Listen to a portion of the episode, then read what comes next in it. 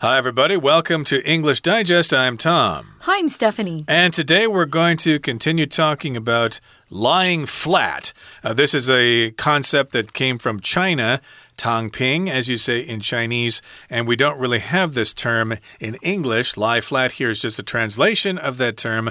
So, yeah, when I was preparing for today's lesson and uh -huh. yesterday's lesson, of course, I had to figure out exactly what this means to mm -hmm. lie flat. Uh, you can kind of guess uh, lying flat means you're kind of taking it easy and you're not going to get too uptight about things. You're going to uh, probably take some time off work or something like that. So I guess that is kind of what it means kind of uh, withdrawing from the rat race and not being part of the rat race again for uh, finding uh, a great job and making a lot of money and stuff like that and working really hard. People just want to chill out. Yeah, if you're in the rat race, you're always concerned about working harder, getting noticed by the boss so that you can get a promotion. But as a lot of people have discovered over the last, I would say, decade, you can be promoted and you don't necessarily get more money, you get more work, more responsibility, more stress. You go home and your boss is still texting you and calling you and emailing you. And they expect you to constantly be um, tied into what's going on at work. You know, and a lot of people have families. They need to be focusing in on their kids, on what their kids need, their spouses, you know, how to have a happy family life. But if you're always worried about work, you might end up destroying your family. So I think a lot of people are saying enough. Mm. We don't get we don't get much out of this. All we get handed is more work to do. So why should I care? So this writer Luo Huazhong, he wrote an article about just lying flat. And he said lying flat is justice. And it really struck a chord. It, it was something that a lot of the Chinese youth could relate to. A lot of kids wrote about it on these forum. Uh, forums that uh, they can chat with each other about life. And so it's kind of gotten uh, popular. It's spread, you could say. Today we're going to be focusing more on other East Asia countries like Japan and South Korea. But first, guys, we're going to read through today's lesson.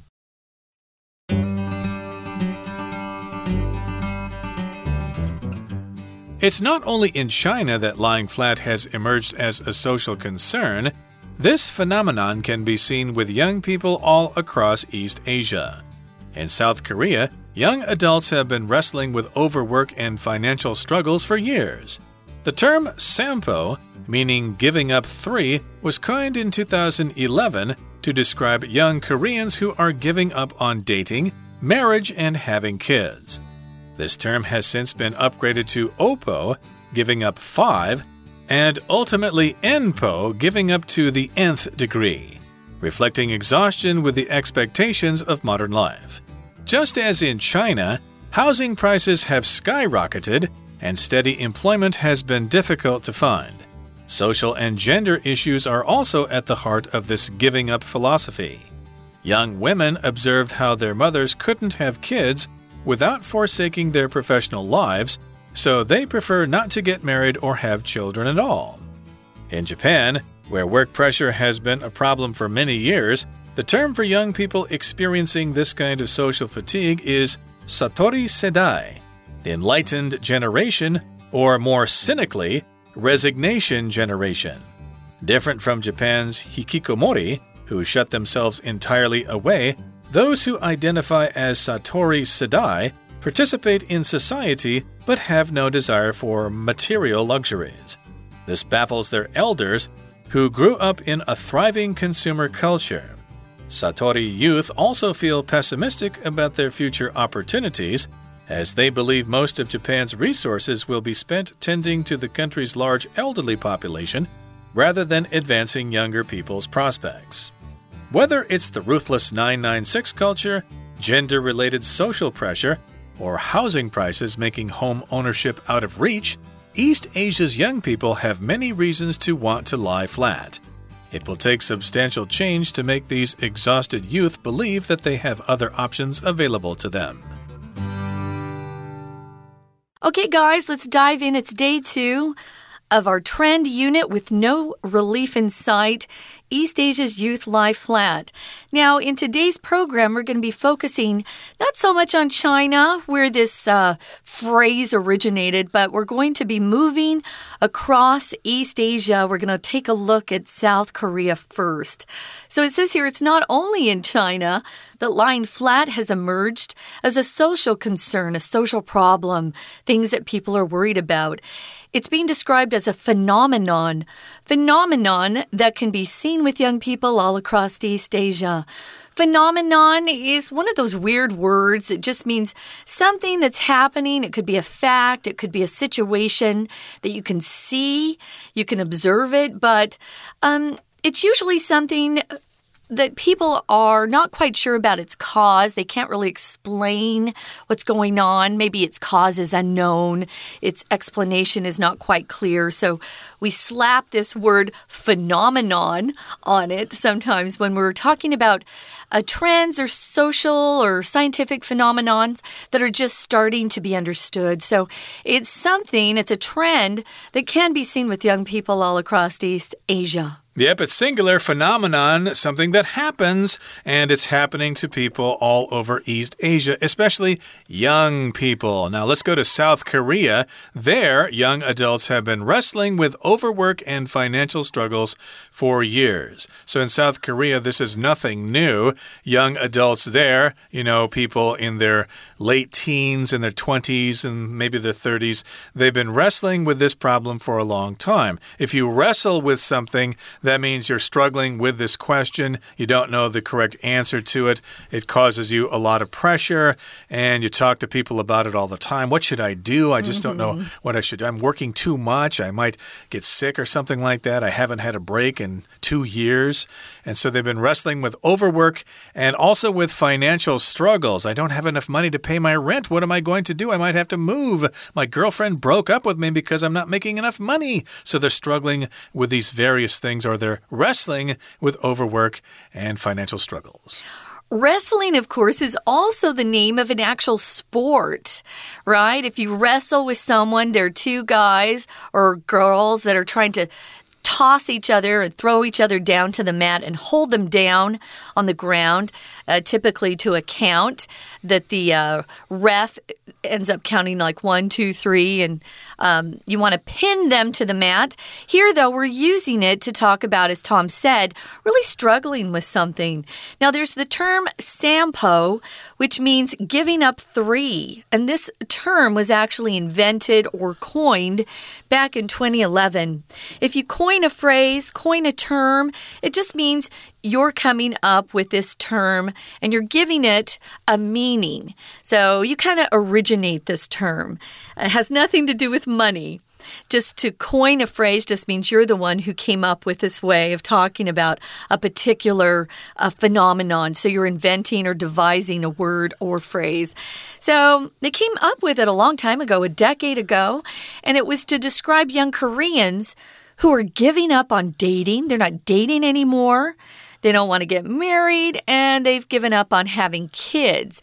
They've just kind of decided to be single the rest of their lives, not have any responsibilities. Now, I want to say life can get tough and we can get really busy, but I also think this is a very selfish choice to make, too. In a sense, uh, you'd have to talk to these people to come to some conclusions there. But again, this is a term in Korea called sampo, giving up three things. And those three things specifically are dating, marriage, and having kids. And this term has since been upgraded to Opo, giving up five. So I guess O means five in Korean. And ultimately, in the end, NPO, which means giving up to the nth degree. Uh, here, N just represents a number that is unspecified. It's just supposed to be a really high number, so they're basically giving up a lot of things, uh, as many things as they can. So, yeah, giving up five, and ultimately, NPO, uh, giving up to the nth degree. Uh, doing something to the nth degree means you're doing it to the max, you're doing it to the utmost. You can't go further than that. So maybe you have been assigned a report for class and you want to get a really good grade. So you're going to work to the nth degree to make sure your paper is perfect. You want to get a great score. So you do something to the nth degree. Here, of course, we're giving up to the nth degree. So they're just getting rid of everything. They're giving up on everything, reflecting exhaustion with the expectations of modern life. I know that some people definitely have a family that they grew up in with a tiger mom syndrome where they're mm -hmm. pressured into doing so much and it finally drives the kids to rebel and once they leave home, they just ditch everything. Ditch means to give up everything. I've seen that happen too. I had a friend in uh, New York City. She was Taiwanese, but she grew up in America. Her mom and dad were tiger parents. And she just got tired of all the expectations and quit Harvard. Oh, no. And then just got a job that she was happy doing. So sometimes you can be pushed too much. If you're exhausted, just means you're so tired, you have no energy left to do anything. And that can really make you sick. So I understand getting to this point where you just want to give up on everything. But you can imagine the family arguments that are going on right now mm. in hmm. Korea as parents are saying, You ungrateful kids, look at all the sacrifices we made for you. And you're just working yeah. at a convenience store or something like that. So, indeed. Or you want to be a chef. Um, there's a famous chef out there who is South Korean, and he had this kind of pressure. And he was going to be a doctor. His parents were so upset at him, and now he's a very famous chef on TV. Imagine if you don't end up a famous chef, yeah. though. Your parents are probably still going to disown you, yeah. and they won't want to talk Maybe. to you. So you can imagine this that this is causing all sorts of problems in Korea, in China, in Japan, and maybe even here in good old Taiwan. And that brings us about to the midway point in today's lesson. So let's take a break now and listen to our Chinese teacher and continue to talk about the situation in South Korea and in Japan. Hello everyone，我是派老师。今天讲解的是三月份 Unit Seven 第二天的课程。近年来，中国年轻人因为经济压力大，对未来看不到希望，认为再怎么努力也追不上高房价，干脆躺平。不过，年轻世代的无力感和绝望这个现象并不仅限于中国，邻近国家日本、南韩也都有。我们希望在台湾，大家还是可以看得到努力能够获得相对的收获。好，我们现在一起站起来，不要躺平，看看学习的重点吧。请同学看到第一段：It's not only in China that lying flat has emerged as a social concern。这个句子。请同学注意，这里其实是分裂句型，要特别呢强调出不是只有在中国，那 only in China。如果不是强调句型，而是一般句型的话，原本应该是 lying flat has emerged as a social concern not only in China. Lying flat has emerged as a social concern not only in China. 这样子的社会议题哦，躺平这样的社会议题，其实并不是只有在中国出现。好，再来，请看到 第二个句子有一个动词片语，请注意，wrestling with。其实呢，它就是很困难的、很辛苦的要去面对问题。再来，请看到第三个句子，the term sample meaning giving up three was coined in 2011。请同学特别把 the term 和 was coined 画起来。我们说新造出什么样子的词，动词呢，就是用 coined，be coined，意思就是这个词语呢被造了出来。好，接着看到第四个句子，第四个句子在逗点之后，reflecting exhaustion with expectations of modern life。这边想要说的就是这个词语哦，它反映出什么样的现象？那我们的动词呢，就是用 reflecting，reflecting 反映出什么样的现象？We're going to take a quick break. Stay tuned. We'll be right back.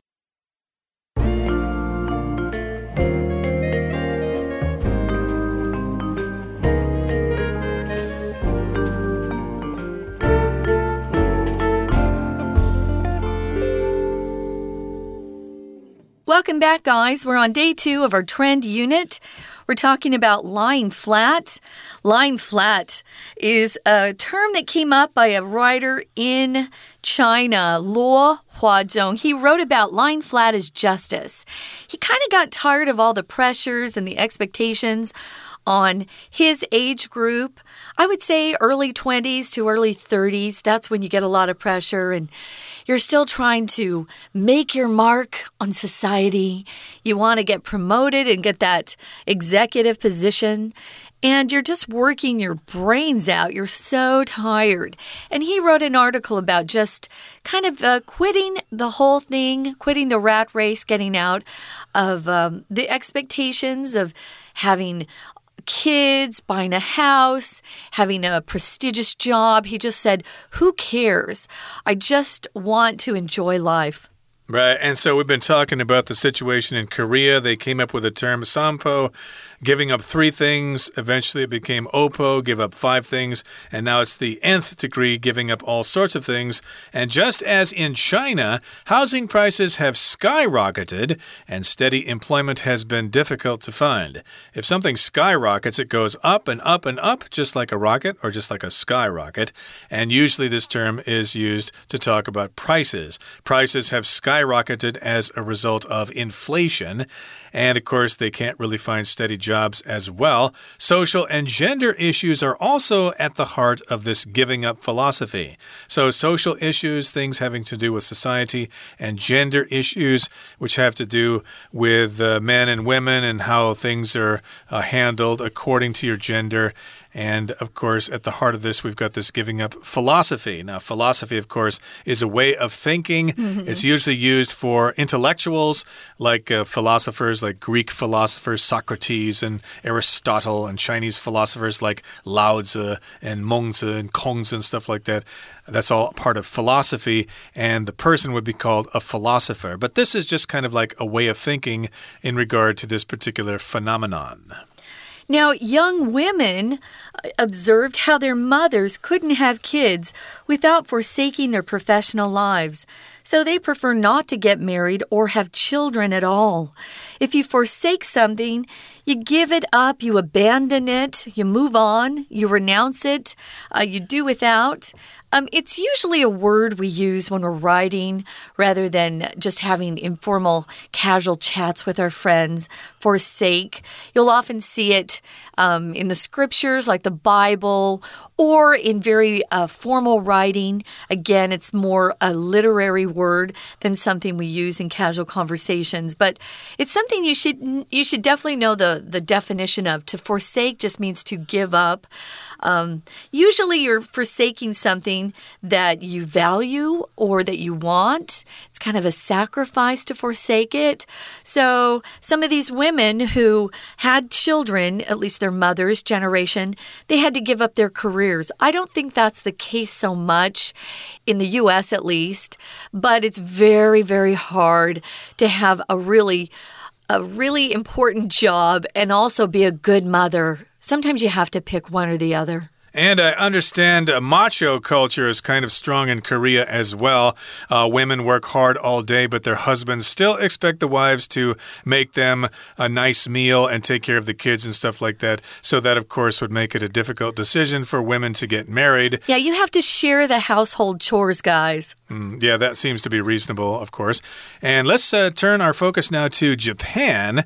So, in Japan, where work pressure has been a problem for many years, mm. the term for young people experiencing this kind of social fatigue is called Satori Sedai which is called the Enlightened Generation, or more cynically, Resignation Generation. So, Satori Sedai, uh, I couldn't uh, find the Japanese terms for that. I found the hiragana, but uh, we'll just go with the term here, Satori Sedai. But uh, for all intents and purposes, our definition is going to be the enlightened generation, the generation of people that know something that the older generation doesn't. So, what is fatigue? Fatigue is extreme tiredness. Usually, um, fatigue results from working long hours at your job. It can be mental, it can be physical. Um, it could be that you have an illness that makes you tired. So, part of the symptoms of a particular disease would be fatigue or exhaustion. Uh, of course, this is a noun. Be careful not to use it as a verb. Um, but yeah, social fatigue um, is experiencing, is what these young people are experiencing. Now, we're calling them enlightened. If you're enlightened, you seem to have uh, some knowledge about what's going on. You can see for yourself with your own eyes what's going on. Uh, you're not in the dark, you're enlightened. You have some wisdom. Uh, but sometimes we're calling this generation, more cynically, we're calling them the resignation generation. They're just quitting on everything. Now, if you are cynical, it just means you know, you believe the worst of people. You don't trust that they're doing things for a good motive. Um, you think they're motivated probably by self interest or um, by their own ego or vanity. Uh, instead of doing things for the right reason. So you might think, well, it could be because they're enlightened and they want to enjoy life better or more fully than our parents, their, their parents did, but they're probably just quitters. So if you're cynical, you don't see them as enlightened, you just see them as being quitters and not wanting to work hard at life and being unambitious. Yeah, if you're cynical, you're kind of bitter, you're kind of negative, and so they're being referred to as the generation of uh, quitters, basically, the resignation generation. Yeah. And different from Japan's hikikomori, who shut themselves entirely away, those who identify as Satori Sedai participate in society but have no desire for material luxuries. Mm. So this is another term from Japan, hikikomori. Yeah, uh, yeah. They just stay home and they don't go out and uh, they play video games games and stuff like that. So, yeah, they don't want to uh, get a good job. They're not really too concerned about getting material luxuries, uh, having a nice house and an expensive car. Uh, all those things mean nothing to them. And this baffles their elders who grew up in a thriving consumer culture. If you're baffled, you just don't understand why are these kids thinking this way. When we grow up, we knew we had to work hard and we tried to get these things, and these kids just don't have the same values. What's going on? We just don't understand. Now, Satori youth also feel pessimistic or without hope. If you're pessimistic, you're very negative about the future. Um, they believe most of Japan's resources will be spent tending to the country's large elderly population. You know that Japan is facing a lot of uh, senior citizens right now, and there aren't enough young people to take care of them. So they think, hey, why should I work hard? Japan's using up all our resources on these old people. So by the time I come around, we won't have anything. And they're really not focused at all on advancing or encouraging or supporting younger people's prospects. Your prospects are possibilities of uh, some future event occurring. Prospects could be a better job or maybe meeting somebody. But if you have really good prospects, means your chances or opportunities for success or wealth are good. And the situation is similar here in Taiwan, but moving on to the final paragraph here, it says whether it's the ruthless 996 culture, gender related social pressure, or housing prices making home ownership out of reach, East Asia's young people have many reasons to want to lie flat. So, again, we've got problems with working hard and long hours and uh, having gender related pressure.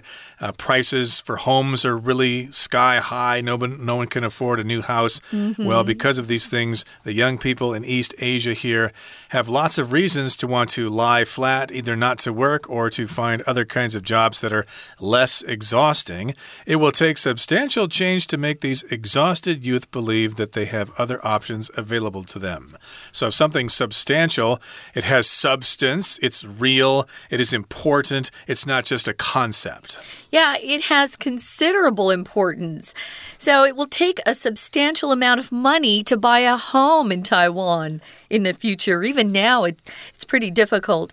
Now, if exhausted is the adjective form of this word exhaustion, which means extreme tiredness, if you remember.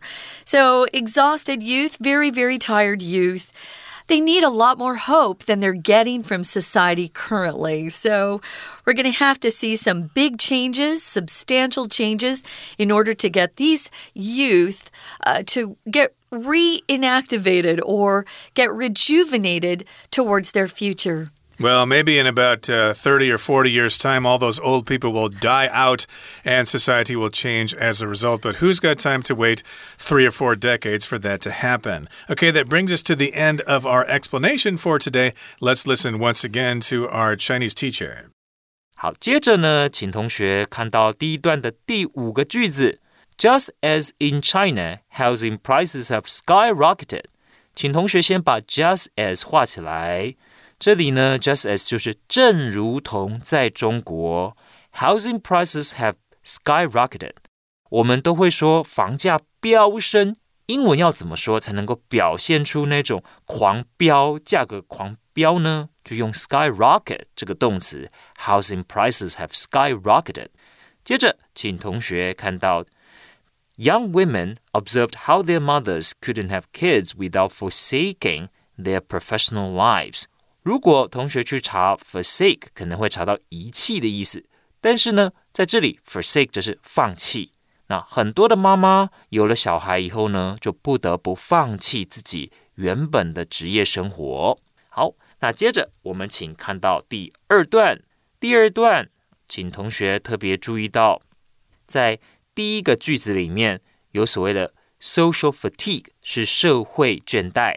那再来呢，请看到第二个句子，这里有讲到简居族的日文单字，而后请同学看到逗点之后的 who shut themselves entirely away，自我封锁。怎么说呢？Shut themselves entirely away，请同学特别注意。